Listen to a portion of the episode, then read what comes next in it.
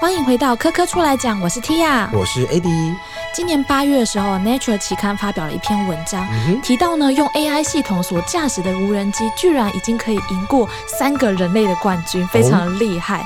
跟当时 AlphaGo 啊，在围棋赢过人类，都是 AI 很厉害的突破。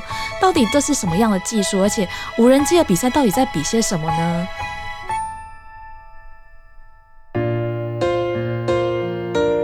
我们今天就请到了一位在这个行业里面的翘楚与专家，他是屏东科技大学的智慧机电学程主任，欢迎徐子圭教授，欢迎老师，欢迎老师。啊，主持人好，听众朋友大家好，好，老师，我们刚刚其实有提到说那个 AI 的无人机打败了无人机操作的冠军，可不可以跟我们聊一下无人机的比赛，以及哎为什么 AI 无人机赢过人类的比赛选手这么的重要，要被拿出来报道？无人机的比赛基本上有很多类啦，然后无人机基本上我们现在常说的就是属于多轴的，三轴、四轴、六轴、八轴。其实无人机基本上包含定义机，就是有翅膀的跟多旋翼的，各有各的比赛。定定义机的比赛的话，全世界各国也有在比，然后在台湾基本上已经办了将近十五届左右。旋翼机的比赛是比较常在办的，因为它体积比较小。一般来说的话，它的竞赛就是可以用障碍赛。好，障碍上也有第一人称飞行的 FPV，就是他戴上视讯眼镜，好像自己在开飞机一样的做障碍飞行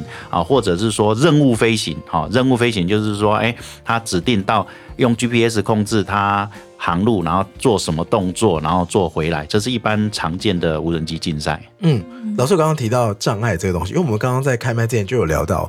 我想说，无人机的障碍比赛会有多难？会不会喷火？老师说没有，没有，没有，就是会有绕过一些自动旋转的圈圈什么的，要钻进去这样子。哎，他是不是有个任务？因为老师我刚刚提到说会有气球，然后要操作无人机去打破气球吗？对，这个是在目前比赛来说的话，它就是有障碍的圈圈、方形或是。隧道，它要穿过去啊，或者是有气球利用螺旋桨飞过去，因为螺旋桨它可以将气球给打破。可是打破的瞬间的话呢，那飞机会造成不稳定，来来考验你的操控性。哦，老师在这样的比赛啊，到底让人类来讲，就是得名的大概都是什么样的一个企业吗？还是是要特殊条件的一些选手吗？一般来说，就是要多练习啊，跟企业都没关系，应该是个人的兴趣，然后勤加练习，然后所有的飞行技巧。因为还有一个叫竞速比赛啦，哎啊，竞速或者障碍赛基本上都是要靠大量的练习。那当然在练习当中，飞机会摔机，那也要花大量的金钱啦。哎，我想问一下，因为老师刚刚提到很多轴嘛，二四六八九，它那个轴是一轴会有一个螺旋桨吗？因为小时候我爸买无人机玩具时候，他有那种很多很多螺旋桨的，是这样分吗？无人机基本上哈，就是我们刚刚讲的，无人机有定义机，就是有翅膀的，还有就是直升机，再来就是多旋翼飞机。好，我们一般大部分听众所看到的话，空拍机都是属于多轴的。那那这种多轴飞机的话，目前的分类就是有三轴、四轴、六轴跟八轴。基本上的话是四轴啦，因为要控制成本，所以说它会缩短一轴就是三轴。可是三轴基本上呢，在转向的地方它多了一个转向器。你任何东西考虑到它的可靠性的时候，要这种会转动的机构越少越好。所以说三轴的可靠度就没有比四轴好。那可是呢，基本上为什么会有六轴在八轴的产生呢？那是因为就是说，如果说你今天做空拍任务或是其他任务，飞机上面挂的设备很昂贵，比飞机还贵，它可能挂了好几百万的东西。嗯，那四轴只要一个轴的马达坏掉了，飞机马上就坠机。哇，哎，心痛啊！那你要平衡这样子？不是，不是，不是，它会自动平衡。好，它会自动平衡。四轴没办法，四轴一颗马达坏了，它绝对就坠掉了。那六轴的话可以坏一颗马达，八轴可以坏两颗马达。哦那你就是六轴的话，你有一颗马达故障的时候，飞机可以自动去配平，然后它还可以稳稳稳的飞，因为马达可能会故障。哦，原来是这样哦。高精密的东西的话，最好是配八轴，因为你可以坏两个马，坏两个马达的几率很少。哦，哎，然后但是可以保障你的设备在空中不会因为飞机的马达故障啊造成装备的损坏。嗯，哦，原来如此。哎，刚刚老师还有提到一个东西叫做 FPV 眼镜，它是现在无人机的标准配备吗？然后它是什么？哎，所谓 FPV 叫做第一人称视角的飞行呢，就是好像说无人机上面你真的有人坐上去，嗯，因为在飞机上面有个摄影机，嗯，就好像是你坐在座舱里有所看的。一般来说，FPV 也是在无人机很重要的竞赛，但是它就是有点像真实的开飞机的感觉，嗯，哎，就是好像我真的坐在座舱里头，然后在飞机上去看整个外面的世界。嗯，所有选手都是用同样的机器吗？还是这是会根据不同的机型会有不同的规格？看比赛的赛者啦，哎，看比赛赛。如果竞速的话，基本上它有限制，说你的大小多少。如果说障碍赛，障碍赛有规定啊，说你的轴距是多少。我们一般来说哈，常常看到那无人机，他说啊，我是一五零、二五零、三五零、四五零，哎，这个编号到底什么意思啊？那就是三五零就是三十五公分，四五零就四十五公分，两个对角轴的那个轴的中心的距离，哎哎，轴的中心距离就是你这个无人机我们一般俗称的，就是说它的尺寸大小。老师刚刚提到。第一人称视角，不过无人机的飞行速度到底有多快啊？如果它飞得很快，我人要操作，我跟得上吗？一般来说的话啦，像每年杜拜都有办全世界的无人机竞速竞赛，嗯，好，那个奖金是相当高的，高达一百万美金。那它的时速啦，平均时速是每小时两百五十公里。哦哦，那人来得及反应吗？啊，所以说这个基本上就是要非常的不断的很熟练、娴熟的状况之下啦。就是说飞的人他已经是人机一体了。啊，哎，那这样的话，我们的 AI 无人机能够这么快速的做出反应，是不是代表它的那个运算啊，或者它的学习都非常的深度？没错，如果说要 AI 控制，这也是很热门的一个话题啊。因为无人机在飞行上面有个飞行控制器，嗯，但是飞行控制器的话，它基本上它只有三十二 bit。然后它主要就是飞行的任务指令的指派。其实，在要做运算的话，会另外挂一个运算的主机板，它会做这些运算。它要运算完了之后，传达指令给飞控呢做这些动作。那其实那个时间都是在毫秒等级 （millisecond） 等级的。所以说，呃，就是看你的 AI 的用的模组好不好。嗯，那 AI 有很多模式，你们不要想说 AI 人工智慧就是很好的东西。其实你 AI 就想象成人一样嘛，人一样有国小毕业到大学毕业，有些人能用，有些人不能用啊，一样的啊。AI 一样，它模组训练出来的话，它也有好也有坏啊。嗯。像刚刚提到的，就是 AI 有打败人类选手这件事情啊，它是用一个叫做呃 Swift AI 这个系统。那它里面呢，其实有两个蛮重要的一个 model，其中一个是感知系统，就是呃有点像是人类的五感。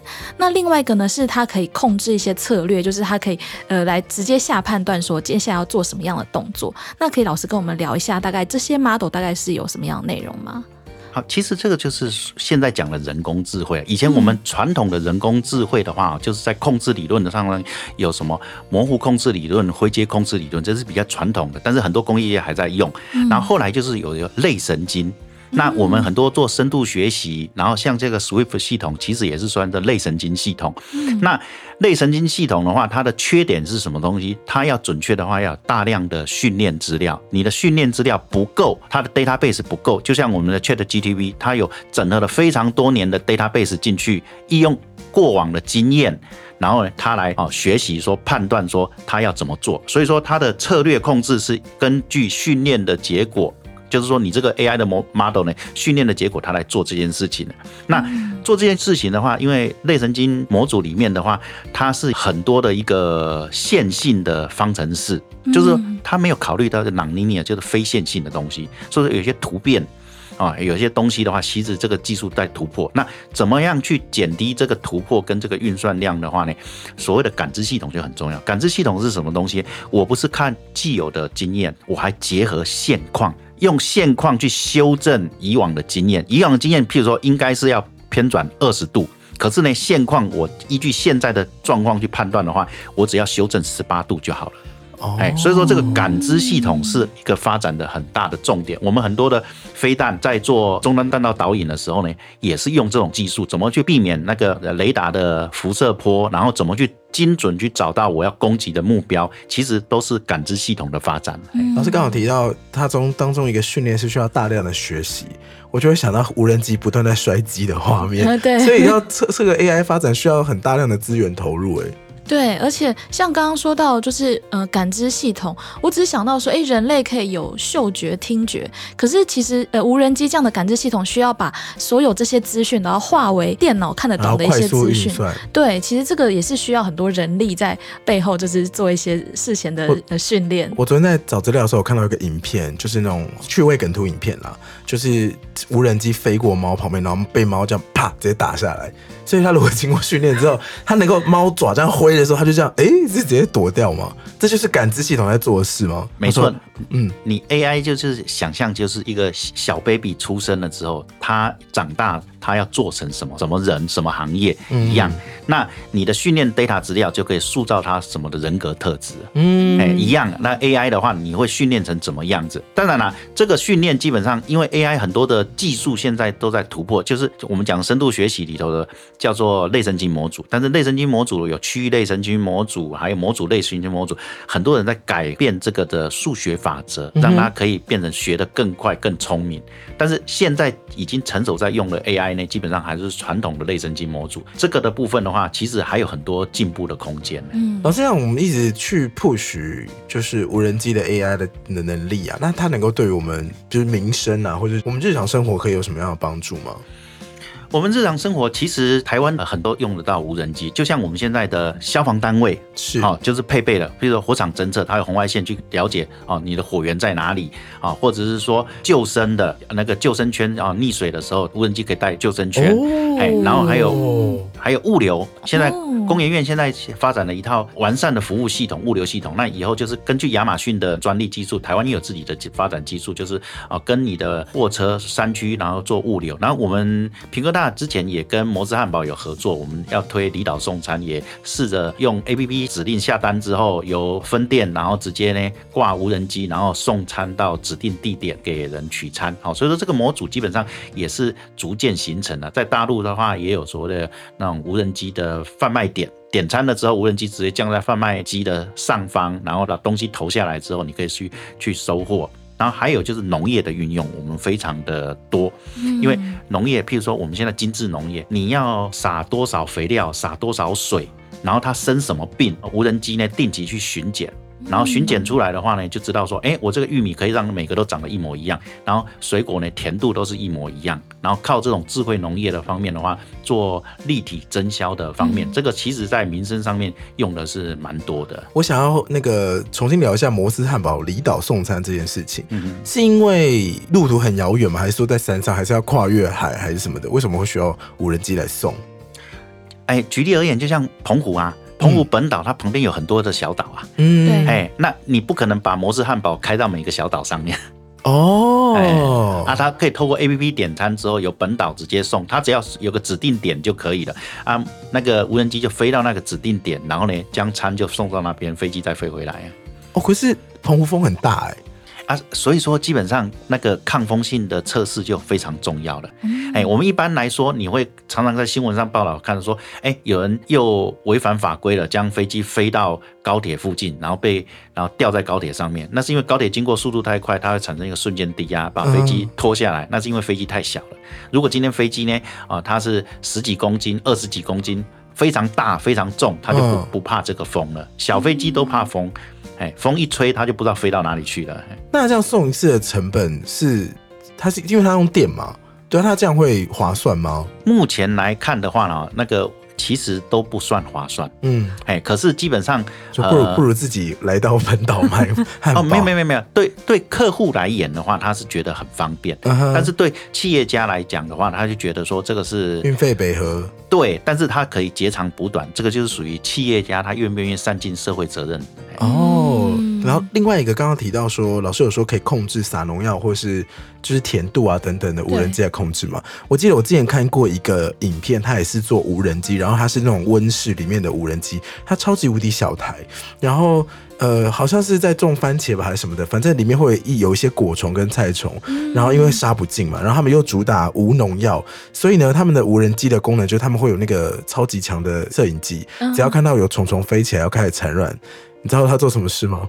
他会冲过去，然后用那个螺旋桨，他叭叭叭把把那个虫搅碎，哇，然后再飞回去充电。嗯他说我们这真的就是有机的，连虫虫都变成了那个养分，这样。嗯，我是看到有新闻是说他，呃，就是用也是用摄影机，然后拍过去之后，可以发现哪一些植物会有一些病虫害的部分，然后事后就可以来做一些处理，哦或甚至是现场就处理了。哦，对，我觉得很厉害。对，，因为台湾在这一块其实蛮强的，我们病虫害的探测，因为那个叫做光谱分析，哦我们的无人机上面挂载了光谱相机，因为任何只要有生命的东西都有不同的光谱啊，什么的哦光谱代表说你的健康状况。嗯，那在光谱相机的分析状况之下，它呈现什么颜色？健康有健康的颜色，然后不健康生什么病，它会呈现特殊的光谱。而、这些特殊光谱有要经过一些解读，这都是各个研教授他们研究出来一些专利。好哎神奇哦。对对对，对然后一看这些光谱就知道说，哎，这植物生了什么病。嗯，嗯。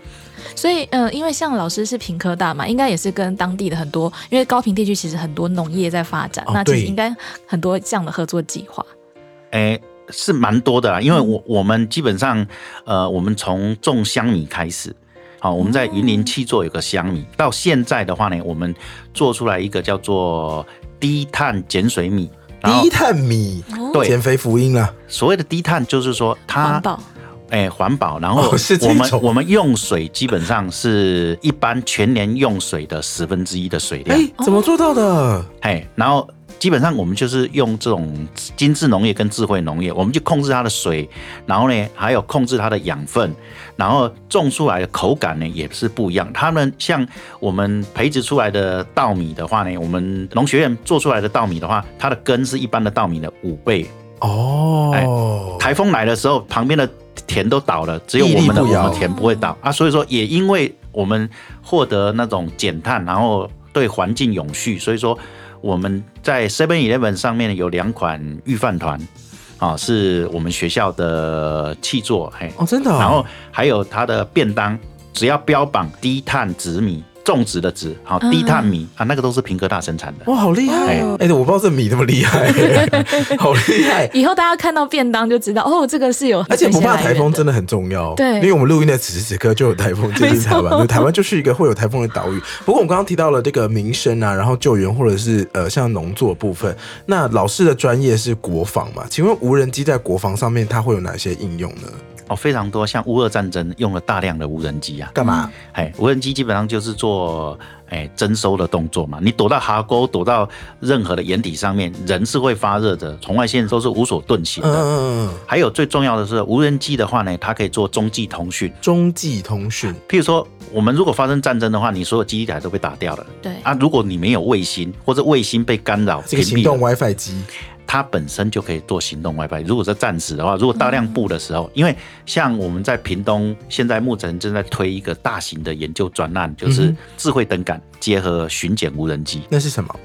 智慧灯杆，我们一般来说，现在你会看到很多那种红绿灯下面有很多测速照相机啊，它会自动科技执法。对，会有一整条路上面都会说此路段科技执法。对对对对对对啊！我们基本上就是结合那些灯杆，那个叫做灯杆哈、啊，那些灯杆不是只有做科技执法的功能，然后它平常可以取代基地台，然后呢，哦，还有就是什么东西？因为呃，你在战争的时候，卫星不管是美国卫星或者是中共卫星都会被锁定，我们的卫星讯号绝对 GPS 都抓不到任何讯号。这些智慧灯杆它可以模拟哦定位系统。然后变成一个虚拟的一个卫星定位系统，然后可以让我们的一些无人载具、无人车，然后甚至飞弹做精准定位。哦，是一个定位系统。都是对为了未来发展而做一些基础的设施。对，万一我们的通讯被瘫痪了，因为现在的国花费，整个国家在推展五 G 的甚至六 G 的应用，不只是卫星通信，但是智慧灯杆是我们屏东现在想要推推的，而且我们会结合巡检无人机，万一发生了交通事故或者重大事故的话呢，基本上呢镜头的解析度有限，智慧灯杆上面我们就会架设巡检无人机，它会飞出去到现场，把第一支面啊传给情况中心来了解。哦，就不用等到救护人员到现场才有对办法做判断。那如果说是在作战的时候的话，如果说敌人有抢滩进入巷战的状况之下，这些巡检无人机基本上它就有做啊征收的功能，而且智慧弹杆还有个作用，就算敌人将你的跑道、将你的道路炸掉之后，广设智慧灯杆一定有被炸不掉的。只要被炸不掉的话，它本身就是存在的通讯站，它可以维持你的的暂时的通讯。嘿。老师刚刚提到那无人机本身就是基地台，让我好想要买一台，随时都可以不缺 WiFi。那除了这个作用之外，诶，有的时候电影里面有看到无人机在发射子弹，那无人机有攻击的作用吗？有非常多，中科院做了非常多啊。我们有像火箭弹一样，就是每个是 自杀无人机啊。什么叫自杀无人机？哎，就是无人机飞出去之后，它要去找寻目标啊，或者征收目标啊。它平常是征收将讯号传进来，然后如果发现目标的话呢，啊，它可以自己判断有攻击性或者摧毁，或者后端的控制台呢，直接啊把它当成炸弹来来来摧毁。然后像。呃，我们自己中科院有发展的话，叫做叫做弹簧刀系统，它就是像迫击炮一样，单兵背着在身上，然后呢，一发射出去的话，它翅膀自动展开，然后就可以做征收的任务。然后如果发现敌人的话，它也可以变成炸弹，直接把敌人给炸死。嘿，好科幻的一个剧情。哎，那这样子的话，我们是不是完全啊？我刚刚讲是攻击方嘛，那我们是不是完全没办法防御？因为它听起来它自爆超级方便的。对啊，所以说我们。中科院的部分的话，有发展的话，像引进美国的系统的话，就是属于镭射系统啊，就是说它会侦测到无人机，然后用镭射高能镭射去摧毁。可是那基本上它耗的能量太大了。然后现在在我们的国军各个营区里头的话，都有配备的捕捉网。好，就是说它子弹就是网子，看到无人机打出去，它就一张网子，它会自动张开，把无人机给包下来。哦，哎啊，这是一种模式。那一颗子弹要一千块台币，那个那个网子网子网子网子，还那个子弹还打出去的网子，无人机一定是一千块好几倍。还有就是就是就是说做无线电电波干扰，然后它是类似无线电电波，然后直发射枪直接。对着无人机打出去之后，无人机它就直接坠毁了。哎，这个是目前在军方各个营区所用的。然后，当然了，还有就是军方他们自己也发展这种专门抓无人机的雷达，因为无人机哈，大型无人机跟真实的战机是。一般的雷达经过细致化之后可以抓得到，可是小型的无人机现在用军用的雷达是抓不到，它有特殊的一些演算法跟特殊的技巧才能抓得到这些小型的无人机。而在目前在我们的台湾的空军目前有掌握这些技术，可以可以啊杜绝到中共的小型无人机在我们的金门马祖做侦防的动作。哇，其实他们大家准备的也都非常细诶。对对，我觉得那个网真的是十分聪明的一招，成本还比较低。那刚刚提到。到国防的部分，我在找资料的时候看到一则新闻，是大概今年五月的时候，美军他们在训练模拟的作战当中，他们派了一个有搭载人工智能的无人机，然后他们的目标是摧毁就是敌方的防空导弹。然后他的 AI，他是写了一个任务，是说你可以识别威胁，然后去去除掉这个威胁。但 AI 在一开始的设定的时候呢，就发现说，哎，因为他们要除掉威胁之前，需要人类。下判断才能攻击，他们就决定先把人类消灭，然后才能够，他们就可以自主下攻击。然后那个操作员就赶快去修改 AI，就说啊，那就是。不可以攻击人类，直接写这条进去。结果呢，这个 AI 它就去攻击讯号台，因为人类要透过讯号台发射讯号给那个无人机，所以它就把 AI 讯号台给打掉，这样子。对，那这听起来真的很像电影的剧情。不过 AI 可以会会这么聪明吗？还是说它这其实就只是设计不好而已？可以请老师跟我们聊聊吗？设计是一直在改进呐，然后呢，基本上这些的状况是可能发生。你就把 AI 当成一个人一样嘛。嗯，人从小到大的学了这么多，他有各种专业，一样有好人跟坏。坏人他一样会犯罪嘛？AI 的学习状况跟人一样啊，他一样会犯罪啊。你只要规定不可以的，那基本上他就是可以做，嗯，那就是人的规范嘛。啊，人基本上想象不了这么多，遇到事情他就亡羊补牢啊。所以说这些规范会越来越越完备啦。哎，所以说这个东西不能怪 AI 的错啊，因为当初设计的模式是远没有写好。也不是城市没有写好，你没有把这些规范写进去。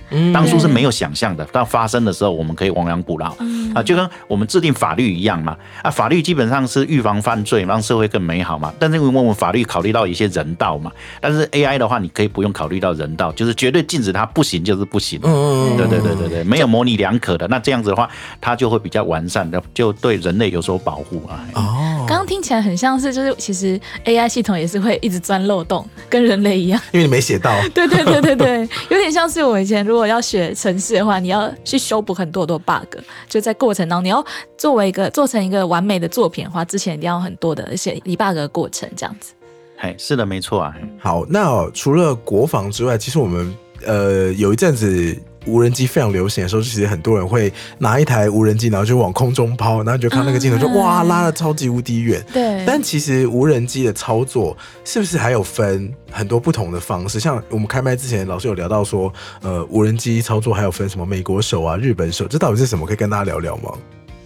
好，那就是遥控器的部分啊。因为遥控器的部分的话，我们一般来说飞无人机的话，大部分都是日本手。那是因为说我们基本上台湾接收日本五十年的统治，然后很多东西都承袭到日本的习惯跟文化。是。那在日本的战机基本上呢，它的油门的角度呢，哈，就是我们现在遥控器的角度。美国手、日本手差别最大的分别就是说，你的油门啊，你的油门在左手还是右手？那如果是美国手的话呢，它的油门是在左手；如果是日本手的话呢，它是在右手。嗯，好，那是因为当初他们设计战机就是这样设计的，然后把这个习惯呢延伸到遥控飞机、无人机的话呢，设计也是这样子设计的。嗯，那但是除了美国手跟日本手的遥控器的话，那我们一般就是 Model One、Model Two 嘛，好，就是正式的名称了。那习习惯我们就日本手跟跟美国手了。当然还有中国大陆，还有因为符合打游戏的习惯呢，所以说创造了一个叫做中国手啦。不过那个是比较不是正式的方式啊。所以说我们基本上遥控器的话，呃，在市面上有分为最常用就是 Model One 跟 Model Two，然后如果像中国手的话就是 Model Three，嘿，嗯，哦，老师可以把它理解成就是一般我们玩 Switch 或是之类的一些游戏，对啊，游戏手把的感觉，对对对对对对对对，嘿，玩游戏手把的感觉就是中国手配置，嘿，中国手的配置，嘿嘿。好，我们虽然聊到手把非常的好像很简单这样子，可是其实无人机在台湾是有很多不同的规定的。对，对我自己也是看到这一节资料才想说，哦，原来这么复杂，而且飞错地方就要被罚至少三十万。天啊！对，老师，这个无人机的管理可以大家跟大家聊聊吗？好，其实无人机基本上法规其实规定的蛮多蛮细的，因为我们大部分的法规都承袭到 FAA，就是美国啊民航局的一些规定啊，然后衍生过来。因为我们很多法规大部分都是承袭在美国哈。那我们的无人机其实最简单的方式的话呢，要了解它的相关规定的话，就像民航局的。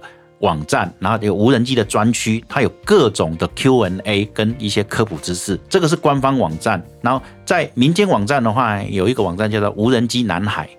哦，它是一个很有心的有志之士。无人机男孩的话呢，它会将呃一些基本的科普知识、法规问题、常见问题、飞行的一些东西累整到它的网站。哦，你可以参考这两个网站，一个是官方的，一个是民间的。你会大量快速的去进入这个领域，甚至了解什么东西可以跟不可以。然后还有就是民航局有出了一个 A P P 软体。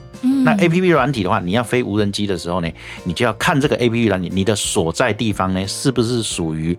禁飞区还是限飞区，还是是说它是自由的绿区，就是红区、黄区跟绿区。那红区是绝对不能飞的啊，黄区呢它有限制六十公尺的高度。那绿区的话呢，然后你有四百尺，然后视距呢是九百公尺哈的方圆。基本上自然人飞行就是一般的个人飞行绝对都没有问题，但是法人跟学校的老师基本上这个在教学啊，法人啊基本上。不管你是什么等级的，你通通都要有证照。嗯，跟大家补充一下，刚刚老师说的这个 app 叫做 Drone Map，就是 Drone 就是无人机的那个 D R O N E 的 map，对，大家可以去看看。对，那无人机的话，基本上它的罚则很重。好，一般来说，你只要飞离地面，最少的罚款就是三十万。没有证照的状况之下，或者说你在红区飞被检举了，哦，起跳就是三十万啊。如果说你万一不幸还没起飞了，然后在地上。然后人家可以检举说啊，你没有证照，好，或者你在红区哈做这个操作了，罚款是十五万，嘿，这是目前在法规上面所看到的。嗯，刚老师一直提到证照嘛，那嗯，因为我就我所知，好像有各种不同的证照，那到底有哪些证照？还有到底这证照要训练什么样的内容呢？好，一般来说，无人机的证照的话呢，我们无人机在我们民航局的规定的话，就是两百五十克以下的叫做玩具，好，所以说你的掌上型飞机大部分都是两百五十克。然后，其实我们空拍机里头有一个非常强的哦，中国大陆的 DJI Mini，它的刚好是两百四十九克刚好抓的刚刚好。线呢，Made for Taiwan 哈，就是专门为台湾法规所设计的。哇，哎，但是它虽然规划成玩具哈，可是基本上你在红区飞一样是违法。哎，因为它有空拍的功能哦，它有 GPS 的功能。那我们一般来说，超过两百五十公克的话，两公斤以下基本上在绿区都没有问题，你甚至没有证照。但是如果是法人或者学校教学都要有证照。那我们有区分为啊两公斤以下跟二到十五公斤，十五公斤到一百五十公斤，一百五十公斤以上，这是跟重量是分的。然后在证照的话，有分为普通证照。普通证照只要考学科就好了，让你说有这些无人机的法规的知识就好了，不用考数科。但是如果说民航局有规定五要五不要，好在叫什么东西可以飞，就是叫做五要啊，什么东西不能飞叫做五不要。好，在民航局的网站上面都有详细的说明。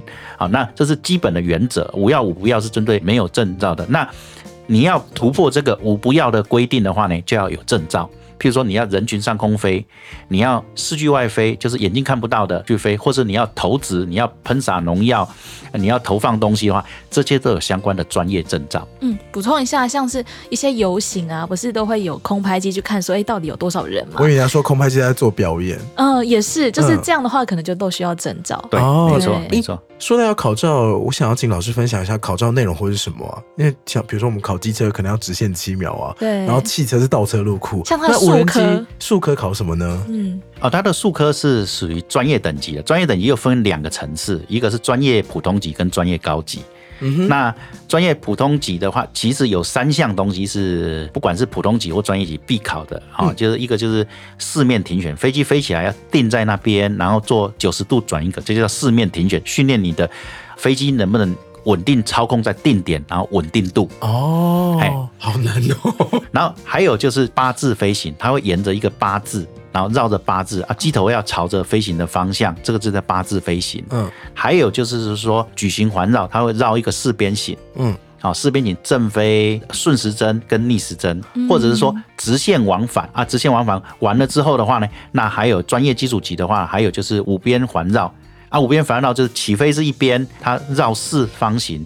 哦，四边，然后降下来也是一边，叫做五五边环绕，这是基本的飞行。好难哦，哪里基本？如果说专业高级的话，会多了三项，叫做 G one、G two、G 三。是什么？G one 的话，就是在人群上空要去拍摄的，就要考 G one 等级。它就是说，哎，你要做这个考试的科目，任务自动飞行。哎，就是说你在我的飞行航图上面有一些设定。一般 G one 跟 G 三，一个叫兴趣点环绕。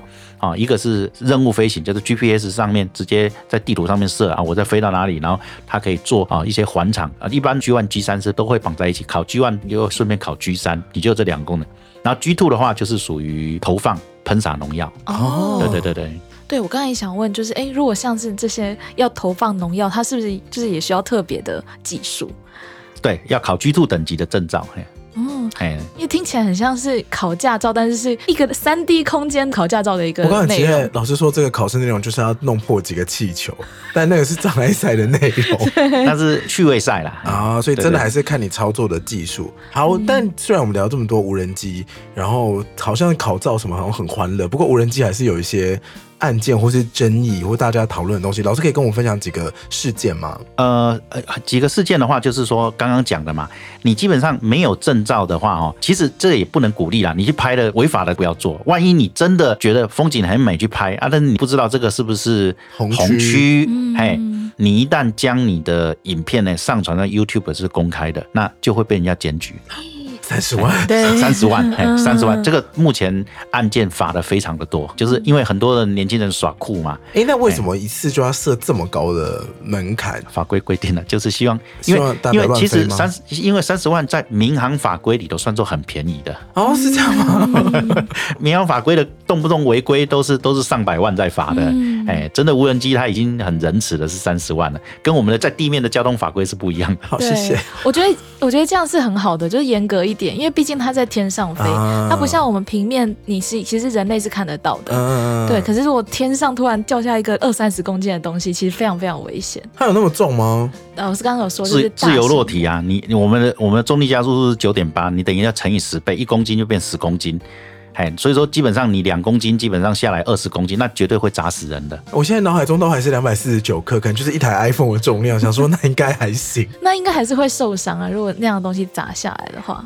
你只要造成伤害哈，那个罚款就是上百万了，至少一百五十万。好，对，民航局规定，大家要自己仔细的读一下。对对对，真的真的。嗯，那刚刚讲到就是呃证照的考试嘛，那老师因为也常常做一些训练，可以跟我们分享一下你在训练学生的话会注意哪些事情吗？我们训练学生的话，因为国内有太多的类似像这种驾训班，哈，有雨后春笋嘛，因为基本上它的需求量大嘛，然后空白机现在也很便宜啊，可是基本上就造成一个。乱象啊！因为大部分各县市的训练，它基本上都是一些遥控飞机的飞手有兴趣，然后自己组公司、组个团队，然后来做交飞的动作。可是他们本身都不是专业法规背景或是航太背景的，就造成虽然拿到证照了，可是常常不了解飞机的特性，硬要做这些动作，那飞机就摔掉了，或者造成一些事故嘛。所以说，在我们团队里头的训练就比较正规一点，就是。真正的飞行员训练从地面学科开始，地面学科我们也不像其他的训练机构的话，只是题库讲讲，叫你背一背就好了。但是我们会有各个专业告诉你说为什么，啊，就是完了之后的话呢，再来就是大家都没有在做的就是模拟器飞行。好，我们真正飞行员在训练的时候要经过模拟器飞行。模拟器的飞行不是只有民航局考试的科目。民航局譬如说四面停旋，你要做四面停旋之前的话，你有哪些基础科目在飞？譬如说以自己为中心点，然后做三百六十度环绕，这些在美军的标准的训练课程里头是有的。可是台湾都没有人去注重这一块。然后我们会很着重在模拟器的基础训练，就是基本功。基本功扎实了之后的话，那你再飞到真正的飞机的话呢？一方面你的观念正确。操作的理念也正确，然后还有就是飞机的失事率也会降低，那基本上就会达到你的稳定度。不是为了考照而考照，而是说要把你训练成真正的合格的一个飞行员。嗯，而且因为会有些突发状况。对对对对，而且练好的话，飞机也不用一直拿去维修，因为无人机真的很贵。好，今天真的非常感谢徐子圭教授给我们这么多里里外外的科普知识，我真的是学到非常的多。不过节目的最后，T 还是有一些科教馆的资讯要带给大家。对，今天聊了这么。多无人机的主题啊，让我想到上个月啊，在防灾日的时候，其实有看到十几个小朋友在科教馆一楼来表演无人机。不但呢，他们是可以自由的上下移动，甚至还会旋转做一些特技，真的是非常厉害。那其实科教馆一直以来都有开设很多无人机相关的课程，还有营队那，包括教师研习，不止呢会教你怎么在天上飞，其实还有进行水下作业，可以用无人机。那大人小孩其实都可以参加，有兴趣的话，请密切关注科教够好玩脸书粉丝团。好的，最后再次感谢今天来宾，屏东科技大学的智慧机电学生主任徐子圭教授，也谢谢你的收听，欢迎你在任何 p o c k e t 平台订阅科科出来讲，五星评分，分享给你所有对相关主题有兴趣的朋友。科科出来讲，我们就下次再见喽，拜拜，拜拜，好，谢谢大家，谢老师，谢谢。